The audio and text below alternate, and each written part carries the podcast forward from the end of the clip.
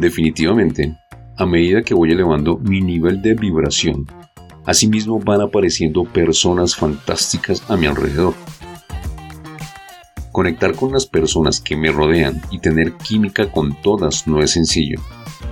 Sin embargo, mi super invitada de hoy es una personita, y digo personita porque es una niña con 14 años de edad y en quien he visto una evolución acelerada de su ser. A ella la conocí a través de mi amada princesa, mi hija, quienes estudiaban en el mismo colegio y en el mismo salón. Mi invitada es alguien que a su corta edad ya se encuentra mentoreando no solo a adolescentes de su misma edad, sino que también, y en su gran mayoría, mentorea a padres de familia que buscan un norte para cada uno de sus hijos. He tenido el honor de ser invitado en algunos episodios de su emprendimiento, Conocimiento para el Crecimiento.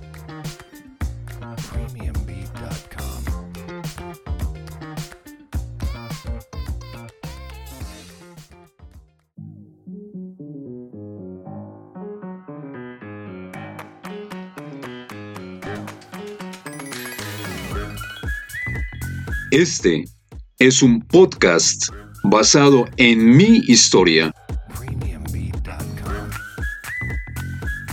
y diseñado para mostrarte cómo a través de diversas situaciones y momentos en la vida he ido siendo un testimonio de cambio. Mi nombre es Federico Rico Poveda, arquitecto de profesión, podcaster, blogger, escritor y conferencista me encuentro aquí para servirte. Así que sin más preámbulos, comenzamos.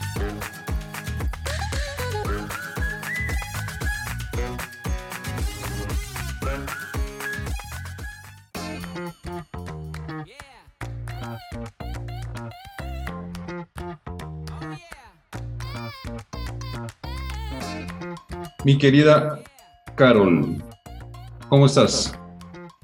Súper bien, Fede. Muchísimas gracias por la invitación. Estar nuevamente en este espacio. sí. ¿De dónde nos hablas? ¿Todavía estás en Colombia? Sí, todavía, todavía estoy en Colombia. Actualmente estoy en Jardín, Antioquia. Ya nos pensamos mover para otros países y otros lugares de aquí, pero actualmente en Jardín, Antioquia. Qué maravilla. Jardín Antioquia no, la conozco por fotos y videos que me envió tu mamá y me puse a investigar. Y la verdad es un municipio espectacular. Es un ambiente que poco se ve en municipios de ese estilo. A mí me encanta Barichara, pero el ambiente de Barichara es, obviamente es un clima completamente diferente porque tengo entendido que Ciudad Jardín es frío y Barichara es súper caliente. Pero quiero conocer Jardín. Sí. Cuéntanos, ¿Quién es Carol Donado a sus 14 años? Bueno, Carol Donado, eh, actualmente, ¿cómo me describo? Porque mm, estoy pasando por un proceso de pausa, ya no estoy tanto en redes sociales, es una excepción con este podcast y con un compromiso que tengo hoy, pero estoy como en un detox de esto. Pero Carol Donado Castillo es una niña que desde muy pequeña tuvo una creencia diferente y gracias a esto, impulsada por su familia y con determinación propia, decidí iniciar un emprendimiento hace poco, hace un año exactamente, en donde ya ha sido todo un mundo diferente, ya no voy a escribir tanto mis proyectos, sino lo que he hecho en sí es como emprender, apoyar nuevos emprendimientos, también con mi familia somos nómadas ecodigitales, eh, precisamente por eso también me preguntaba dónde estaba actualmente. Entonces ya es como que Carol Donado Castillo es una niña que desde muy pequeña tuvo como una visión diferente de la vida gracias a su madre y de ahí ya sacó muchos otros proyectos, muchos emprendimientos, muchos proyectos, eh, no tanto proyectos, sino actividades que actualmente realiza. Y actualmente es una niña que está en crecimiento constante, en, que ha hecho una pausa en redes sociales, que no ha vuelto a postear mucho, no ha vuelto a aparecer, que está como definiendo qué va a ser de su vida para irse continuar. Como dice mi padre, yo ya aprendí a manejar el barco, ahora es saber para dónde quiero ir. Sí, generalmente uno o yo constantemente estoy preguntándome para dónde carajos voy, yo que te llevo una, bueno, tampoco es que sea mucho, pero pero constantemente se está uno replanteando y preguntándose qué estoy haciendo. Pues yo las redes sociales poco lo hago más por porque dicen que uno tiene que darse a conocer por las redes sociales, pero que yo sea adictivo a las redes sociales, no. Me toca, no, no digamos me toca. Es necesario postear todos los días para, para darse a, a conocer. Eso dicen las malas lenguas. Dicen, sí. Dicen, dicen. no, no es que yo sea como tal adicta a las redes sociales, sino que deje de estar en el medio, o sea, deje de subir cosas, de estar ahí. No he usado, o sea, hasta hoy prendo mi computador, por eso me demoré un poquito en entrar, porque hace como 8, no, como 10 días, sí, desde que llegó una visita, no lo he vuelto a usar ni el celular ni nada, o sea, nada. Pero sí es un, un proceso chévere de vivir las experiencias, vivir la vida y no estar en piloto automático. Sí, además de que las redes sociales le quitan a uno tiempo. Yo soy feliz cuando no... Bueno, la ventaja que yo tengo es que yo publico, posteo todo en un solo día, todo lo de la semana pero todos los días estoy mirando si quedó bien publicada o no. Y me parece que eso es una perdedera para mí, es una perdedera de tiempo. Total. Mi querida Carol, tú naciste en la ciudad de Bogotá, pero tu familia materna, incluida tu mamá, son del campo. Actualmente te encuentras en ese bello municipio de El Jardín, Antioquia. ¿Cómo ha sido tu experiencia viviendo en dos, en dos ambientes completamente opuestos, ciudad y campo, naturaleza. Bueno, aquí es el tema de que yo diferenciaría, son tres tipos de ambientes, eh, ciudad, campo y rural, que son dos cosas diferentes, porque muchas personas dicen, es que yo vivo en una zona natural, pero eso es mejor dicho, o sea, todo está súper pavimentado, todo súper organizadito, que también es naturaleza, sí, pero no es campo, no es rural, así tierra, barro, no. Entonces yo he vivido en los tres ambientes y bueno, disculpen si no se me ve muy bien la cara que salió el sol. Em, he vivido en tres ambientes, el primero de ellos fue ciudad rural, campo no, rural, rural, o sea, allá no entró ni la señal, digo yo. Entonces, este fue como que yo nací, mi mamá me llevaba incluso embarazada allá, ella mucho del embarazo caminó allá, vivió allá 14 años de su vida, luego volvió de paseo y en esos paseos iba yo, entonces como que siempre me permeé de, ese ambiente, de lo rural, rural, rural, allá no era, no es bonito para muchas personas, para mí es bonito, las vistas son muy bonitas, las carreteras es terrible para llegar, tocar pie, o sea, muy, muy, muy, mm, como lo diríamos, muy poco avance se ve allá, no hay mucha civilización, se podría decir, pero a la vez mucho avance en que no se han dejado afectar por el mundo de la ciudad. Entonces es ver cómo yo nací en Bogotá, pero estaba constantemente, constantemente yendo al campo, entonces al rural, perdón, la diferencia entre campo y rural, yo sé que es como lo mismo, pero es como para diferenciarme. Yendo al rural, eh, yo ya sé caminar, me da mucha risa porque mi mamá es mucho de la noche, entonces mi abuelita pequeña siempre le enseñó a caminar de noche, de que como uno si levanta los pies bien no se enreda en el campo, ¿no? Porque caminar de noche en la ciudad es espectacular, con el alumbrado público, pero en el campo sin linterna, sin luz, sin nada, aprender que por ejemplo un charco se ve como un espejo, entonces ya tú dices, ah, ok, ahí no piso porque es agua, donde las piedras ya no se te enredan porque tú empiezas a ver, entonces todo esto como que yo fui yo no era de las niñas que eran súper citadinas, allá le dicen rolos, en, en donde nace mi mamá, las personas que van y parecen los pollos gigantes son como un poquito más torpes que los pollos normal, son como pollos injertados. Entonces les dicen pollos gigantes a las, a las personas porque es como que no, no dan pie con bola ya. Entonces es ver como que yo no, no siempre fui citadina, no solo estaba en la ciudad, nunca fui una niña que no hiciera nada en la casa, no, yo sé hacer aseo, yo hago aseo. Entonces es ver como yo no fui como en una burbujita en la ciudad, sino que a otras partes, por eso se me facilita en cierto modo. Entonces, eh, pero una cosa es ir de paseo y otra cosa es ir a vivir. Yo fui a vivir siete meses en la zona rural, rural, rural, que fue un cambio extremo porque yo vivía en la ciudad, pero es ver cómo ya me fui acostumbrando nada más con algo tan sencillo como que yo lavaba mis tenis muy poco en la ciudad porque pues no se ensucian, o sea, de limpiarlos se veían súper bonitos, súper todo, y en el campo era todos los días lavarlos. Entonces yo decía, Dios mío, pero ¿qué estoy haciendo mal? Y luego yo dije, ah, no, pues que no estoy haciendo nada mal, solo que me cambié de lugar de vivir.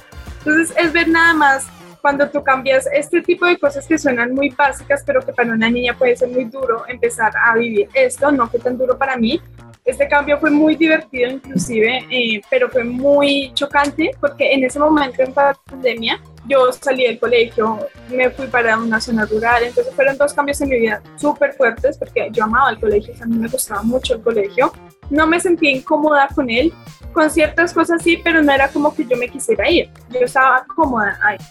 Entonces es ver como que me sacan de ahí, me sacan de la ciudad. Entonces, eh, y aquí hay una palabra, es resiliencia, que es la palabra de Fede, pero la tomo porque es muy cierto. O sea, yo tuve mucha resiliencia en ese momento y que me tocaba, porque sí tenía como la opción de decidir, entre comillas, porque tenía la opción de irme con el señor que me engendró, que no era una muy buena decisión, o irme para el campo. Y yo dije, no, pues obviamente prefiero irme para el campo. Entonces, esa es como, como, como yo me he adaptado a esta zona y ya donde estamos viviendo es una zona diferente porque ya es como más, no es súper organizado, pero tampoco es tan rural como allá. O sea, que hay como que carretera, pues en Antioquia sabemos que es todo mucho más organizado.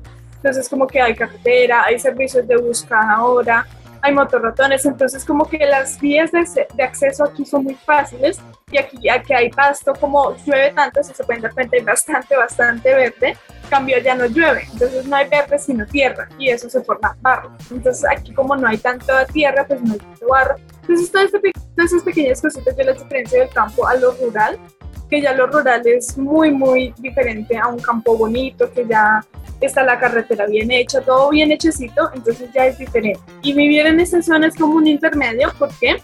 Porque vivíamos muy cerca del pueblo.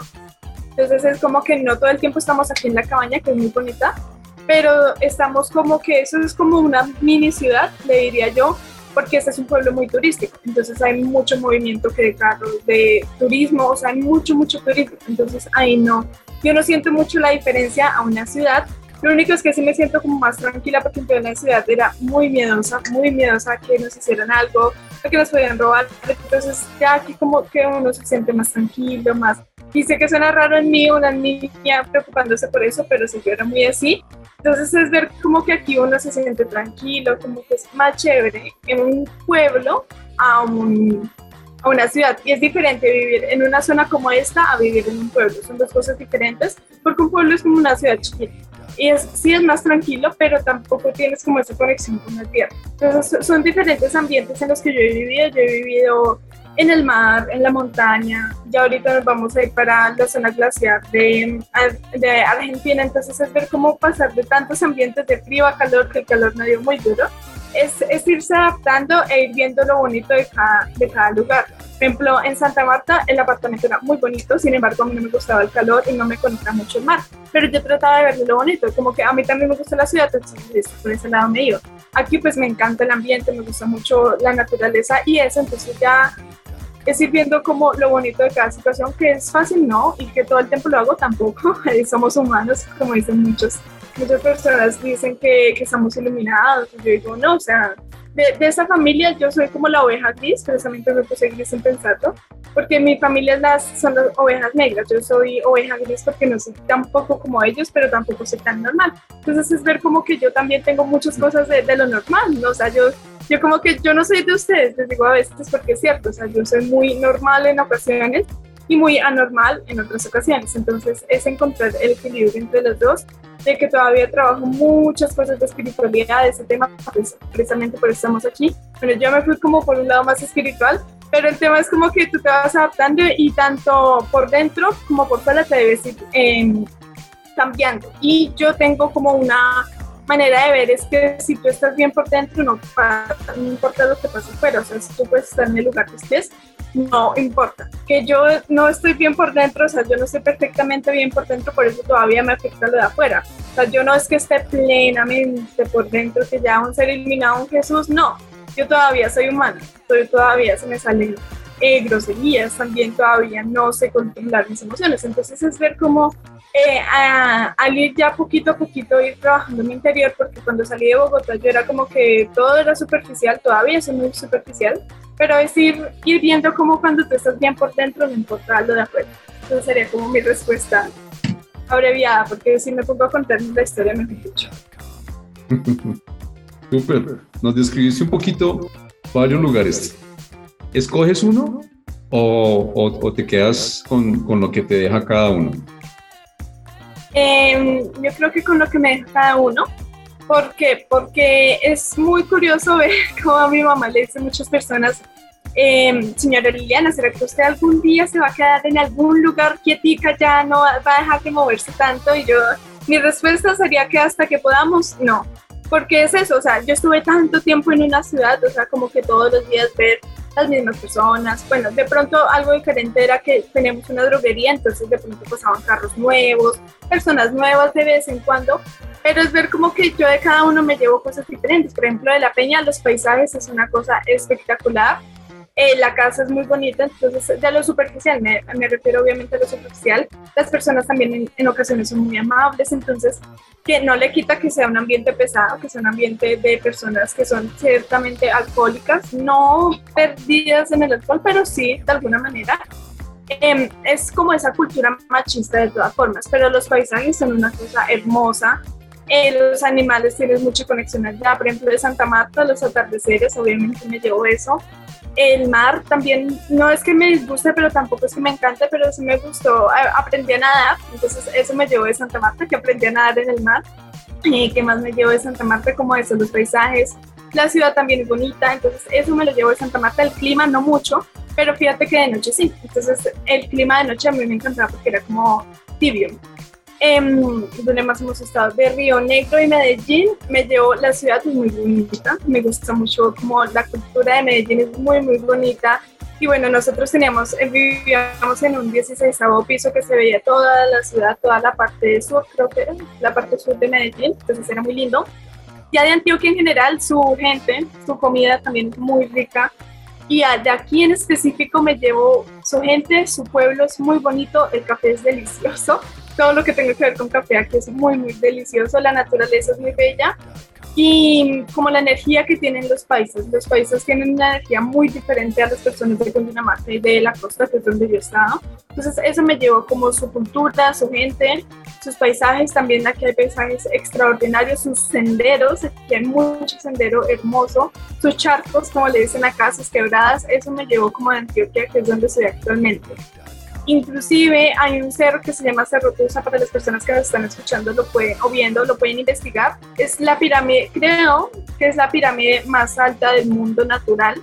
Es, es un kilómetro de, de, altura, pero tiene una inclinación de hasta 80 grados, creo, 80, 75 grados, entonces sí es difícil de subir, pero son cosas que cuando tú vas en el bus te impactan, porque veníamos en el bus y lo veíamos y yo, papi, eso será hecho, o sea, son cosas que impactan en especial de la naturaleza, los paisajes son muy bellos.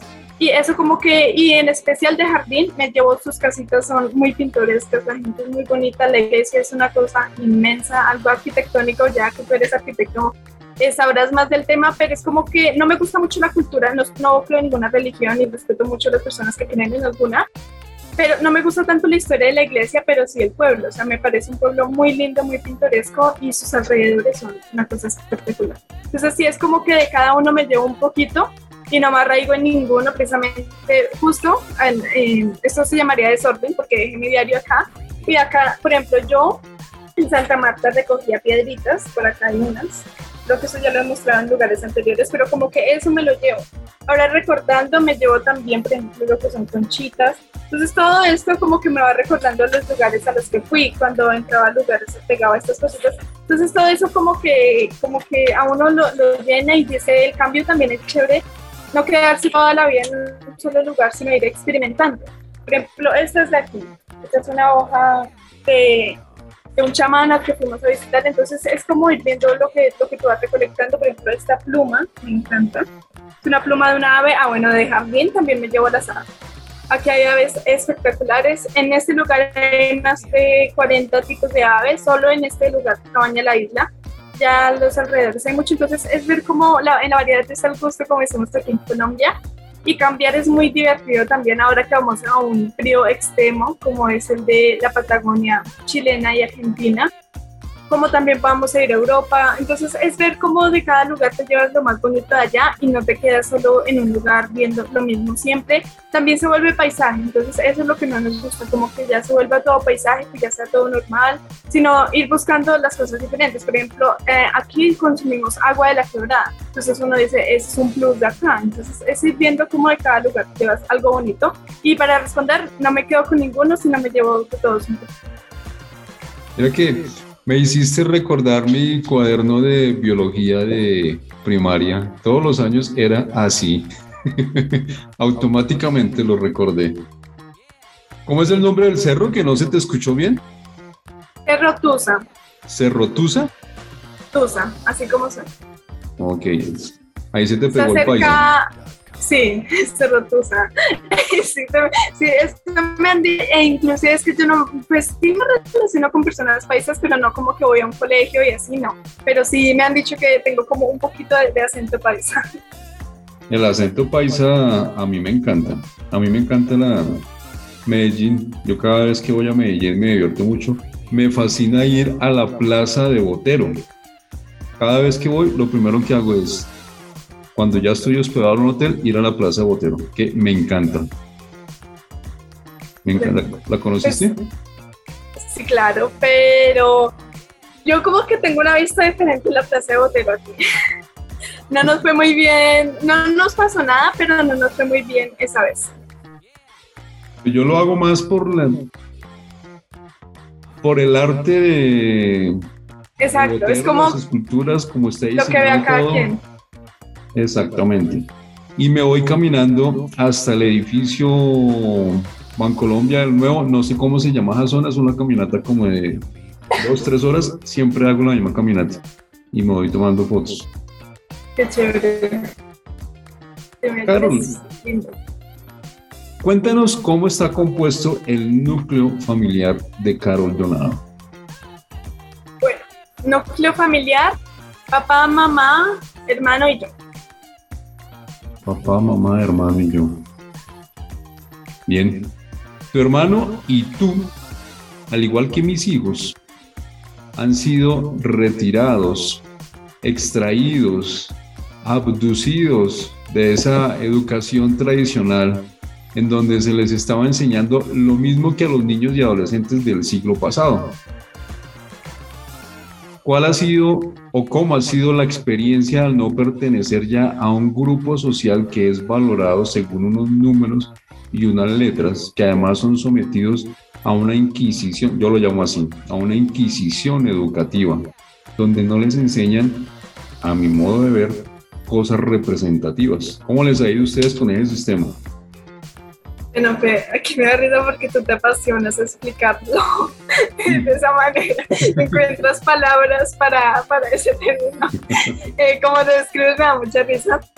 Y bueno, eh, no, les voy a compartir cómo es ahora. Ahora es muy chévere, muy divertido, muy lindo, muy hermoso. Todo es color de rosa. Bueno, no todo es color de rosa, obviamente, pero es chévere. Al principio fue muy duro, como les dije en pandemia el 15 de mayo del año 2020 yo salí del sistema educativo, eh, estaba en grado séptimo, segundo de secundaria, y no fue muy divertido para mí en su momento. No fue lo más em, cómodo para mí, porque a mí me gustaba mucho el colegio. Yo era de la niña de 10, era muy épica, bueno, soy muy épica en algunas cosas. Entonces es ver cómo a mí, yo era la niña perfecta para el sistema educativo, siempre era como juiciosa, llevaba mis tareas, siempre impecable el uniforme bueno, a veces me ensuciaba, pero, o sea, siempre era como que la mejor en eso, o bueno, no la mejor diría yo, sino que siempre cumplía con mis cositas. Entonces salir de ahí fue como un reseteo total, inclusive hoy mi mamá me decía, ¿tú de dónde habrás sacado de que el control del tiempo, de que yo soy, de que ya va a salir el bus, vámonos, o sea, inclusive sin yo tener que hacerlo es algo como en mí, de que yo digo, a esta hora hago esto, a esta hora hago esto, pero con algunas cosas. Entonces, ver que eso viene mucho del colegio, a mí se me quedó mucho eso. Por ejemplo, en los Zoom yo soy de las que levantan la mano virtual siempre, siempre, siempre es algo en mí. Entonces son cositas que uno dice, pues serían normales, entre comillas, pero no lo son. Se, se, llamarían actos de respeto, pero en realidad no son tanto actos de respeto, sino actos de que se fueron infundados en el colegio. eh, nada más con levantar la mano, es algo que viene del colegio, queramos o no decirlo. Entonces todo esto como que sigue estando en mí y por eso al principio fue muy duro para mí porque yo no veía algo más allá del colegio y la universidad. Como que inclusive, o sea, es muy gracioso porque mi mamá era emprendedora, tenía su droguería, hacía redes de mercadeo, mi padre también de alguna u otra forma inició con el emprendimiento y yo seguía encasillada a que no, a que no, a que no, a que no.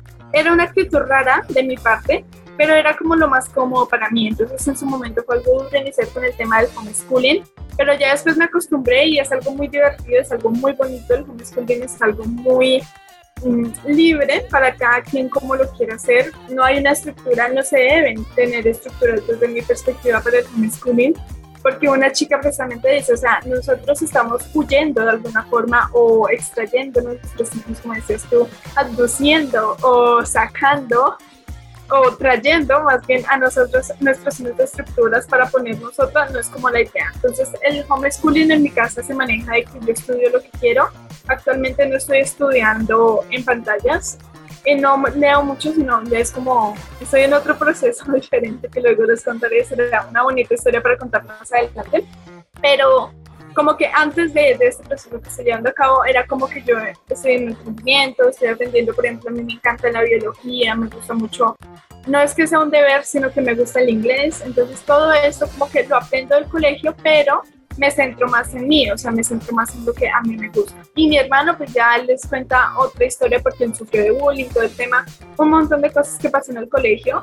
Y yo siento que el sistema educativo no se debería eliminar, sino se debería transformar y llevarlo a las casas. No se debe encargar solo una persona de 40 niños, sino 40 familias de su niño. Entonces es ver cómo, cómo se puede cambiar llevándolo a las casas, cómo cada padre puede enseñar a su hijo que sí hay cosas que enseñar. En un libro que está leyendo mi padre, que no me sé el nombre, ni sé el autor, pero hablaban sobre que sí uno debe aprender, eh, por ejemplo, lenguajes para comunicarse, historia pues para conocer algo de, los, de sus antepasados, o sea, todo esto sí es bueno, pero que no sea infundado por una persona que está ahí adelante, que no conocemos, que luego le cogemos cariño porque nos toca, que estamos obligados, sino porque nuestros padres no lo dicen y no lo enseñan a través de experiencias.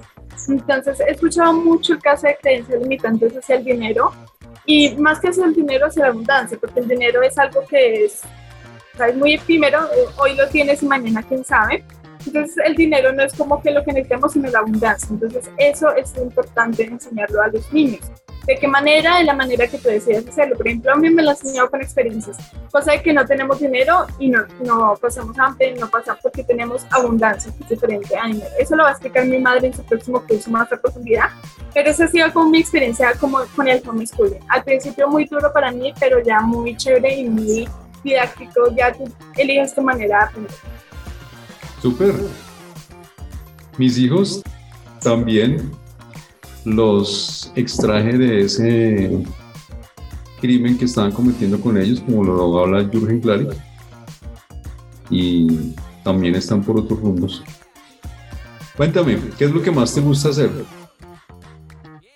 Wow, varias cosas. Lo que más, más, más me gusta hacer, yo siento que esa pregunta es difícil porque me gusta hacer muchas cosas, la verdad. Pero si tuviera que elegir una sola, difícil. está difícil porque yo tengo muchos hobbies, muchas cosas que hago, como pinto, eh, dibujo, escribo, leo.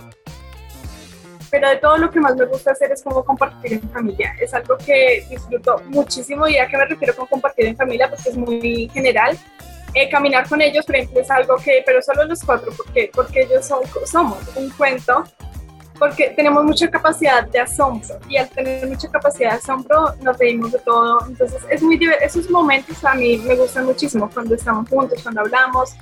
Entonces, eso como que es lo que más disfruto actualmente hacer, como compartir con ellos y el tiempo familia, bueno, no me gusta decirlo familia por su etimología, y las personas que nos están escuchando, tarea buscar la etimología de familia.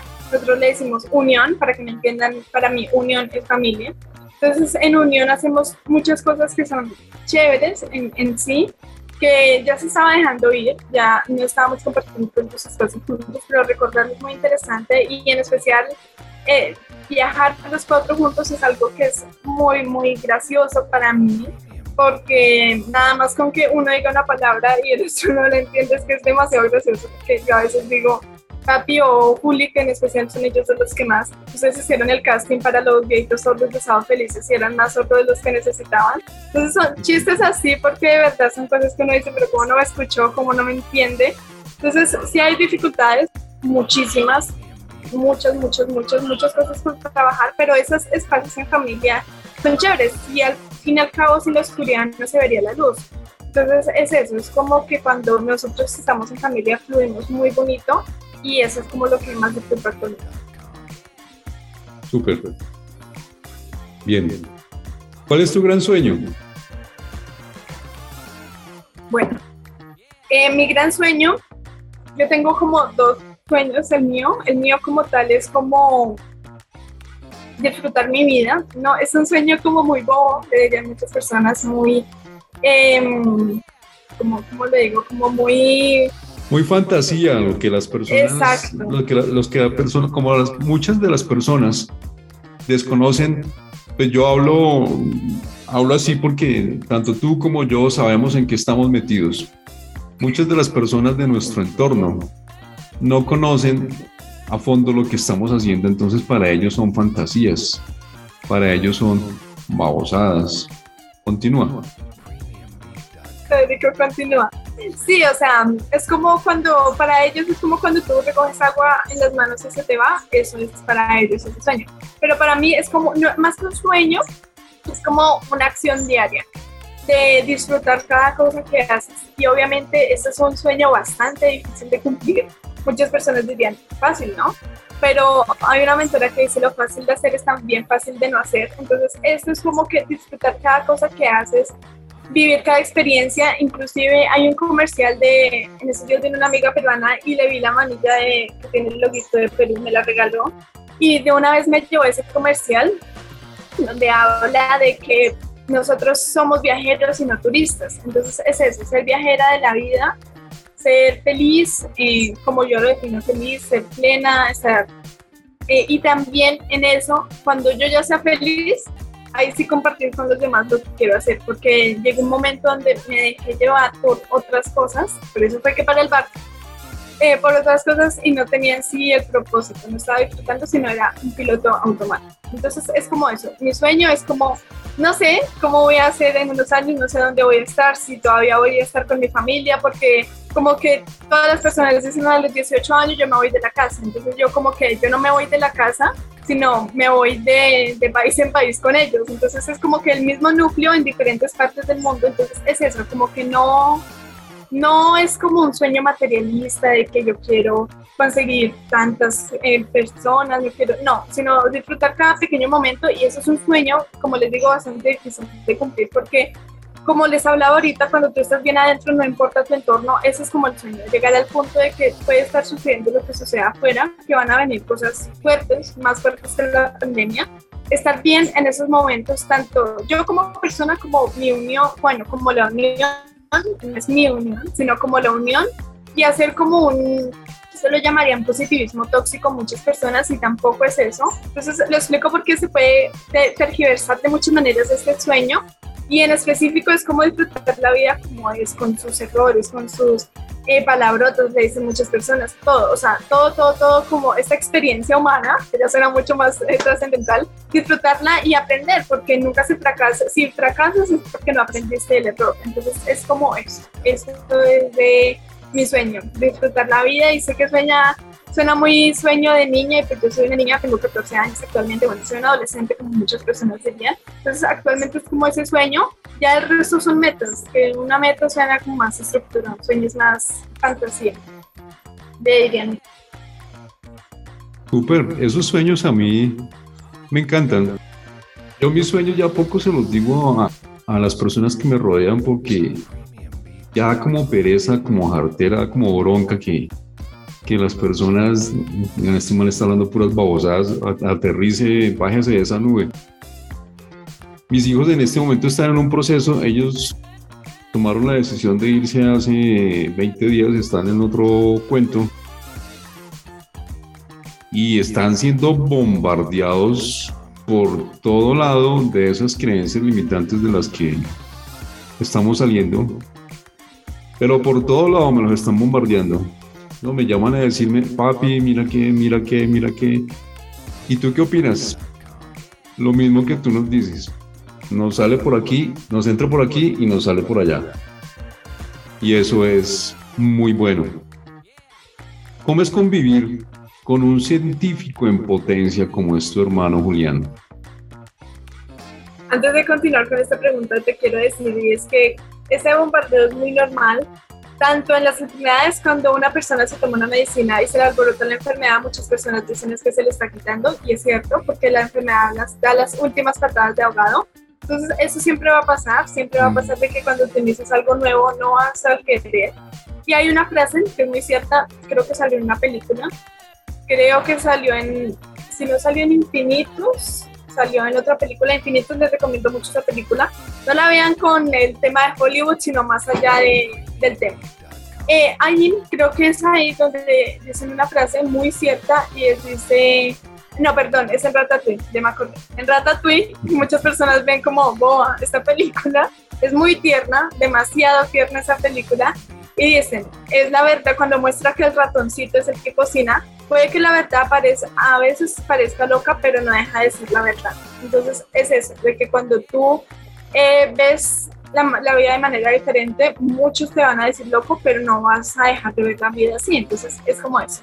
Bueno, ahora sí, respondiendo la pregunta que me haces de mi hermano, es, es como ver porque muchas personas a mí me dicen, ah, es que yo quisiera tener una hija como tú o yo quisiera, muchos chicos me dicen, yo quisiera ser como tú, y yo digo, bueno, el tema es que yo soy lo que ustedes ven en pantallas, pero otra cosa diferente es lo que yo soy en persona. No es tan diferente, o sea, hay que tratar de que no sea tan diferente, pero sí aclararlo. Por ejemplo, Blanca Mavila, que estuvo aquí con nosotros, hoy se fue, estuvo 10 días viviendo con nosotros, ella vio todas las etapas de unión consciente, de que Julián un día se puso bravo y todo el mundo le decía que qué le había pasado, no llevaba gorrito. O sea, eh, Julián siempre, o sea, tú lo ves y él se caracteriza por llevar su ropa formal. Bueno, ya aquí no tanto porque cuando, él es raro, cuando entra al campo se eh, cambia su forma de vestir, pero sigue siendo Julián, o sea, él no va a dejar de ser así. Entonces, cuando él baja al pueblo, su chaquetica, su gorrito, todo, es un niño muy especial. Entonces, aparte de ser lo que tú dices, un científico en potencia, es un niño muy especial, tanto en su forma de vestir, como en su forma de hablar, como en su forma de mm, interactuar con el mundo. Entonces, es ver cómo ella vio eso, vio también cómo yo me ponía brava, cómo nace las cosas. Entonces, es ver cómo Juli es una persona con muchas habilidades un niño muy especial, ya si lo llamamos a metafísica, se podría decir que es como un niño índigo, un niño cristal, un niño arcoíris, todas estas etiquetas que les han puesto a estos niños que no están mal, sin embargo, yo lo eh, generalizo con que es un niño especial. ¿Un niño especial en qué sentido? Muchas personas dirían, no, pues todos los niños son especiales. Mi hijo es muy especial para mí. Y sí, yo entiendo eso. Sin embargo, Juli lleva, aparte de la familia, de la unión personal, impacto a otras personas, porque él es un niño de que habla con adultos, él dice que los adultos son para hablar y aprender y los niños son para jugar y divertirse. Entonces es como eso, de que él se la pasa hablando contigo, lo que tú decías, Fede, queda como que sin palabras cuando habla con Julián. Entonces es como ese lado de Julián, que es un lado muy intelectual, se le podría decir, muy aplicado, muy de conocer, pero él no pierde la capacidad de asombro, él sigue siendo un niño, entonces un niño pues cómo se comporta como un niño, entonces él juega muchísimo. Entonces Juli tiene como dos, dos etapas precisamente con los adultos y con los niños. Él puede ser muy serio en muchas ocasiones, muy, él es muy independiente, muy eh, libre, no le importa qué dirán, él es muy contundente con sus decisiones, por ejemplo, él ya prácticamente es vegano, prácticamente digo porque a veces, o sea, él dice que yo no como queso, ni leche, ni huevos directamente, pero sí en otras cosas, por ejemplo, el pan eh, lleva mantequilla, entonces lleva leche.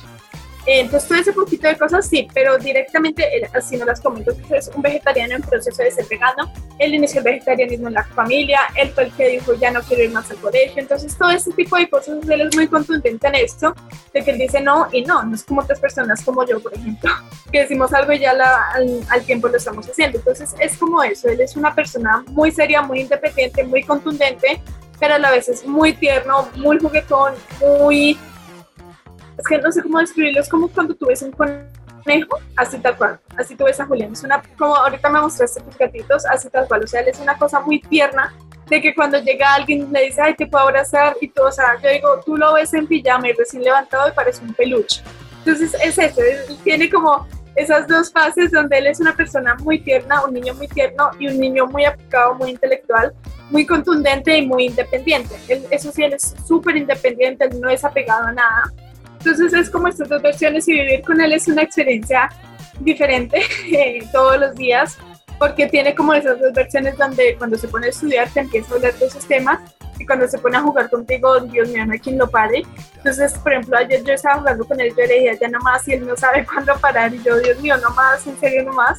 Entonces, es eso. Y respecto a lo de científico en potencia, es algo que se debe enfocar, es algo que, como yo decía en el podcast anterior, que no, no se pudo realizar él tiene mucha cositería, entonces él es el del que guarda un tornillo, guarda un pedacito de madera, guarda piedras, él tiene una obsesión por las piedras, ya luego vimos porque es por un tema más espiritual, más metafísico, pero es eso, es ver cómo con todas sus virtudes Julio es un niño muy especial, muy lindo, muy tierno, muy independiente, como lo digo yo, y como que tiene esos dos lados de ser independiente, pero al mismo tiempo muy tierno, como es Resulta que cuando las personas iniciamos un proceso de, recambio, de reinvención, de transformación, se viven casi que a diario muchas experiencias que lo ponen a uno a pensar. A Carol, a Carol, no a la familia Donada Castillo, sino a Carol, ¿Qué tipo de experiencias que has vivido en estos tres años que llevas de transformación junto con tu unión, que te hayan dejado alguna huella, que te hayan, que te hayan hecho hacer clic en algún momento? La pandemia. Y como tú dices, más que a Unión Consciente, a Carol en específico, porque para Unión Consciente fue muy chévere homeschooling, para mí no para Unión Consciente fue muy chévere irse al campo, para mí no. Entonces, ni para mi mamá. Entonces, en este caso, en Carol la pandemia fue un antes y un después de Carol. 13 años de, de, mi vida donde yo hacía todo igualito, donde no había cambio, donde yo iba al colegio. Bueno, aunque cierto cambio se había porque siempre mi familia ha sido medio rara, que, o sea, yo hablo de mi familia porque me afecta de todas formas a mí, o sea, de mi unión de todas formas me afecta a mí. Entonces es ver como a Carol el tema de que, por ejemplo, mi mamá montó una droguería fue algo como que, ok, aprendo nuevas habilidades que me gustó, pero el cambio trascendental antes y después de Carlos fue pandemia, porque pues ahí fue donde yo salí del colegio, me fui para el campo, iniciamos a viajar. Entonces todos estos cambios fue como irme adaptando, irme adaptando, porque siempre ellos como que jalan y yo como que estoy aquí, me están literalmente jalando algo que en muchas ocasiones yo no quiero o en muchas ocasiones no me parece bien no me parece cómodo. Entonces, un antes y un después de Carol o algo que me dejó mucha huella en la pandemia, mucha huella positiva, diría yo. También me dejó algunas cosas no negativas, muchos aprendizajes, muchos retos, eh, muchos em, dificultades, no me gusta llamarlos, como sí, como muchos retos, muchos aprendizajes me dejó la pandemia. Entonces, fue como eso. Y no toda la pandemia, porque según eso seguimos en pandemia. sino la cuarentena en específico, eh, esos tres primeros meses, esos cuatro, esos cinco primeros meses creo, eh, la pandemia empezó en marzo, abril, mayo, junio. Esos tres primeros meses en especial fueron de muchos aprendizajes, muchos retos, mucha transmutación de, oscuridad a luz. Entonces todo esto fue como muy, muy eh, fuerte para mí, por eso me dejó muchos aprendizajes. Ya lo que fue junio, julio, agosto, septiembre, octubre, noviembre y diciembre fueron otros aprendizajes diferentes, otros retos diferentes, otras adaptaciones diferentes, en especial junio, julio y agosto. Ya septiembre, octubre, noviembre y diciembre fue diferente. Hablando del 2020, 2021 sí ya fue todo más, eh, más liviano, más chévere, menos, menos organizado, porque con nuestra familia, bueno, con nuestra unión, nos ponemos a ver y decimos, Dios mío, o sea, hemos hecho tantas cosas en un año, o sea, ya que se está acabando el año, visitamos visitamos cuatro lugares de Colombia diferentes, vivimos en esos lugares cinco, ah, de cinco a cuatro meses, en Medellín solo uno, conocimos personas, conocimos conceptos nuevos, vimos la vida de manera diferente, entramos en una etapa, cuando tú entras a este mundo espiritual, muchas personas entran como a ser ermitaños, entonces entramos como en la etapa de miedo, ya luego aceptación, o sea, todo esto en un año son cosas que quiera o no me afectan a mí, porque es mi, o sea, es mi entorno, lo que tú dices, es mi núcleo familiar. Entonces, la pandemia fue algo súper fuerte, en especial la cuarentena, y ya de ahí en adelante ha sido cambios constantes, constantes. Nada más con cambiar, o sea, para mí cambiar de cuarto es algo eh, como difícil, no difícil, pero sí es un cambio grande porque tienes que trastear todo, en especial como somos nomás. Entonces llegó Blanquita y Julia se tuvo que ir al cuarto y yo tenía que hacer más espacio. Luego que llegó mi tía, o sea, esos son cambios chiquitos. O sea, yo les muestro los cambios grandes, pero también les muestro los cambios chiquitos que muchas personas llamarían, como les decíamos, bobos. Pero es no perder esa capacidad de asombro me hace ver los cambios chiquitos como cambios grandes, como todo es emocionante, como todos los días son una nueva aventura. Nada más con decirles la locura que se le ocurrió a mi mamá y a mi hermano de venirnos a pie desde el pueblo, que es como una hora a pie, por Trocha, más o menos, eh, pues es una carretera, como a las 10 de la noche, 8 de la noche, no, 10 de la noche a pie hasta la casa, de noche sin linterna y así. Entonces, ese, ese tipo de aventuras en las que yo vivo día a día, que a veces yo le llamo locuras y hay una frase que yo posteé que nos sale demasiado y bueno, me sale también a mí, dice, lo que hoy parece una locura, mañana será uno de tus mejores recuerdos y es verdad. Entonces es eso, es eso como que la pandemia, la cuarentena, fue los tres primeros meses de cuarentena fueron muy duros para mí, muchos aprendizajes y ya de ahí fue como más diversión, por decirlo así. La vida es tan divertirse. Eso lo, lo aprende uno a diario, porque generalmente nos dejamos agobiar por el entorno y resulta que la vida es otra cosa. Cuando uno mira con otros ojos, desde otro punto de vista, dice, ¿por qué me estresé tanto por este tipo de cosas que la verdad no, no tienen ningún sentido? Un libro. Un libro. pero un libro que, porque tengo muchos. Un libro que te haya hecho reflexionar, un libro que te haya gustado. Ya, ya terminaste la pregunta. Porque libros tengo anécdotas, tengo historias con libros que he vivido, pero que me haya hecho reflexionar, pero no alargarme con la pregunta. El alquimista, un libro que siempre recomiendo que llegó a mi vida de manera. Yo, nada es casualidad, pero sí llegó de una, de una manera muy diferente. Entonces, un libro, El alquimista, es un libro muy, muy bueno, con muchos aprendizajes, que llegó un momento de mi vida donde lo necesitaba.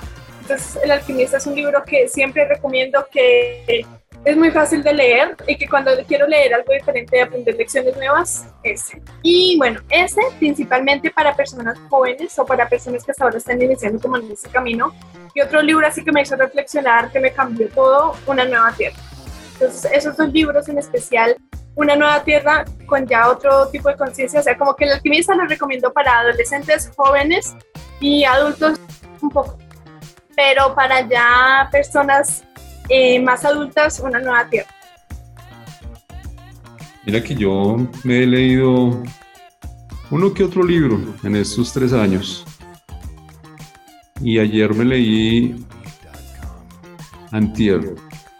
Me leí este, Excelente libro. El caballero de la armadura oxidada. Uy. ¿Qué libro? De interesante. Robert Fisher. Uy, me encantó este libro. Me encantó, muy bueno. Eh, quedé contento con la lectura. Ahí habla de las cosas que nosotros tenemos. Habla de tres castillos, Primero, el sendero de la verdad. En el sendero de la verdad tenemos que pasar por el castillo del silencio, luego por el castillo del conocimiento, finalmente por el castillo de la voluntad y la osadía para llegar a la cumbre. Muy buen libro, lo recomiendo. Muy buen libro. No, muy interesante. Un hobby. Hobby pintar. Pintar y hacer manualidad. Una sola palabra que defina a Carol Donado. Bueno, la vez pasada yo tenía la palabra, esta vez la cambio, que ya no están así. La vez pasada era contribuir. Actualmente Y me da mucha risa porque tú decías, yo a muchas personas corcho con esta pregunta, en ese momento no, pero en este momento como que ya me pongo a reflexionar más.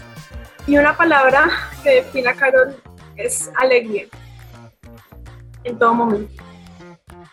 Es como algo que en ocasiones yo siento que no, pero sí, porque no, no me gusta la comparación con otras personas, pero veo la situación en la que están otras personas que es mejor, entre comillas, que a la mía y no están felices. Y en parte yo sí, que lo estaba perdiendo y ya lo volví a rescatar, como lo volví a traer. Entonces es eso, la alegría o la felicidad.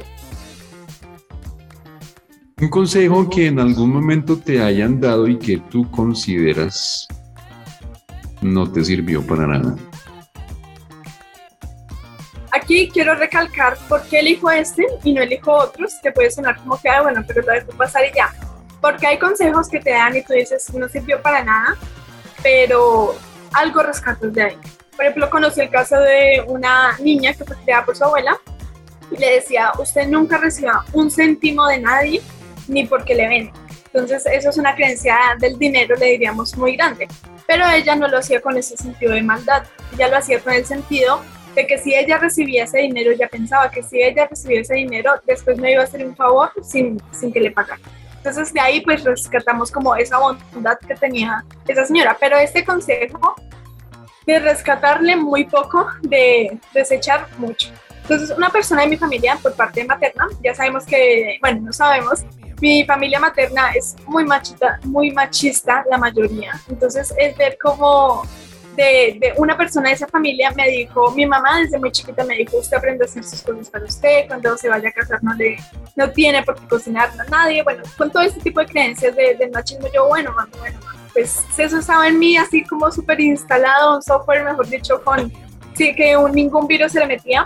Entonces, una vez una persona de la familia de mi mamá me dice, me ve haciendo, creo que era una guapanela, una bebida típica aquí de Colombia, y me dice, me parece muy bien que aprenda a hacer eso para cuando se case. Entonces ahí suena como les dije, suena muy bobo, de ahí no rescato nada, prácticamente, absolutamente nada. Me lo dijo una persona de la familia materna, porque por parte de papá pues son más liberales, digo yo, son más, eh, tienen una mentalidad diferente. Entonces de ahí es como que eso, eso no le digo a nadie que haga esto, y de pronto si yo le buscara como algo para rescatarle sería como que sí aprende a hacer tus cosas para ti, y si has, eso es más que un acto de amor propio, más que, perdón, más que una necesidad, es como un acto de amor propio y un amor por los demás, por contribuir, pero que no sea una obligación.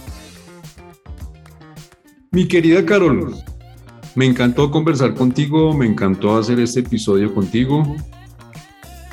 La evolución de cuando yo la última vez que yo compartí con ustedes fue en Santa Marta y la evolución ha sido brutal. Te felicito. Me alegra Por eso digo que los cambios. Me da mucha risa porque con personas que hablamos hace un año y les contamos lo que estamos haciendo ahora, o sea, dicen, Dios mío, ustedes qué, qué bichos. Nada más con decirles que nosotros teníamos planeado irnos para un lugar y ya en una semana cambiamos todo el panorama. O sea, ya los planes que tú conocías, Fede, ya no existen tan, tan, tan así. Entonces cambiamos demasiado rápido. Eso está bien, uno está en cambio constante lo que no se mueve está muerto. La semana pasada me llegó a mí una información y también me ha obligado a hacer eh, unos cambios aquí, con los que me he sentido muchísimo más tranquilo. Por último, Carol, un consejo, todavía no me gusta llamarlo consejo, para los adolescentes, un mensaje para los adolescentes un mensaje. Siempre daba como mensajes de emprendimiento. Eh, hoy en el proceso que estoy y bueno, ustedes me escuchan hoy hablar de esa manera como más tranquila, ya antes era diferente, pero hoy, hoy, hoy, ¿cómo estamos? Hoy es 25 de noviembre. Eso, así como decía una persona de, de mi familia, hoy 25 de noviembre a la 1 y 58 de la tarde en este instante le digo a los jóvenes que disfruten su vida, pero con reglas. Ese es un concepto de Yokoi Kenji que me acuerdo muchísimo. Y es como que en todo juego hay reglas y hay oponentes, pero tú siempre lo disfrutas. Tú no vas a bueno, por lo general yo no voy a un juego solamente a ganar, sino a disfrutarlo también. Entonces es ver cómo tú de niño a adolescente disfrutamos mucho la vida, de adolescente la disfrutamos, pero también es como que busques qué quieres hacer mientras la disfrutas. Nunca la dejes de disfrutar, pero vete ubicando qué quieres hacer. Como ese consejo de un equilibrio entre las dos, de que disfruta y vive cada cosita, cada chiquita cosita que te pase, cada chiquita cosita, cada cosa tan, por más pequeña que te pase, disfrútala, pero eh, sigue buscando qué quieres hacer en el futuro. O sea, ten en cuenta un plan que quieres hacer, no lo tengas así súper específico porque la vida te puede sorprender y eso es lo que nos sucede a nosotros, pero si ten de alguna manera lo que quieres hacer y de alguna otra manera disfruta de un viajero de la vida más no un turista. Ya luego les comento cuál es la diferencia entre viajero y turista. Espectacular, mi querida Carol. Muchísimas gracias por tu tiempo. Muchísimas gracias por tu aporte. Muchísimas gracias por atender mi solicitud. Que Dios te bendiga. Ah, y tus redes sociales para que te sigan. Pero como les digo, actualmente, como les digo, hoy 25 de, de noviembre no estoy subiendo muchas cosas, pero ahí encuentran mucha información. En todas aparezco como Karel Donado Castillo. Tengo Instagram, que se llama Fuerte, YouTube, Spotify y TikTok. Eh, ahí me pueden encontrar. También está Unión Consciente, que es el perfil familiar. No sé si vayamos a hacer un podcast con Unión Consciente, pero si lo hacemos, ya les hablaremos un poquito más sobre Unión Consciente. En Spotify, Carol tiene un podcast de nombre Carol Donado Castillo, ¿verdad? Sí, Carlos Donado Castillo, slash Conocimiento para el Crecimiento, que es el nombre de mi comunidad. Ok. Mi querida Carol, mis queridos escuchas de Témpera Mental, una feliz tarde. Dios los bendiga. A ti, Carol, un abrazo enorme. Gracias, Fede. Namaste.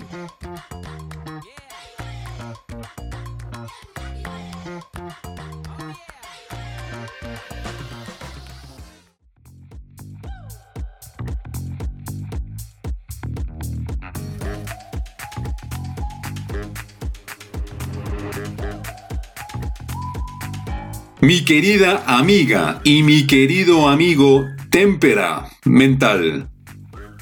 Gracias, gracias, gracias por escucharme.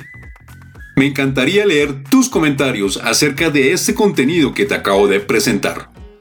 Así que me puedes escribir a través de mi Instagram, arroba Federico Rico.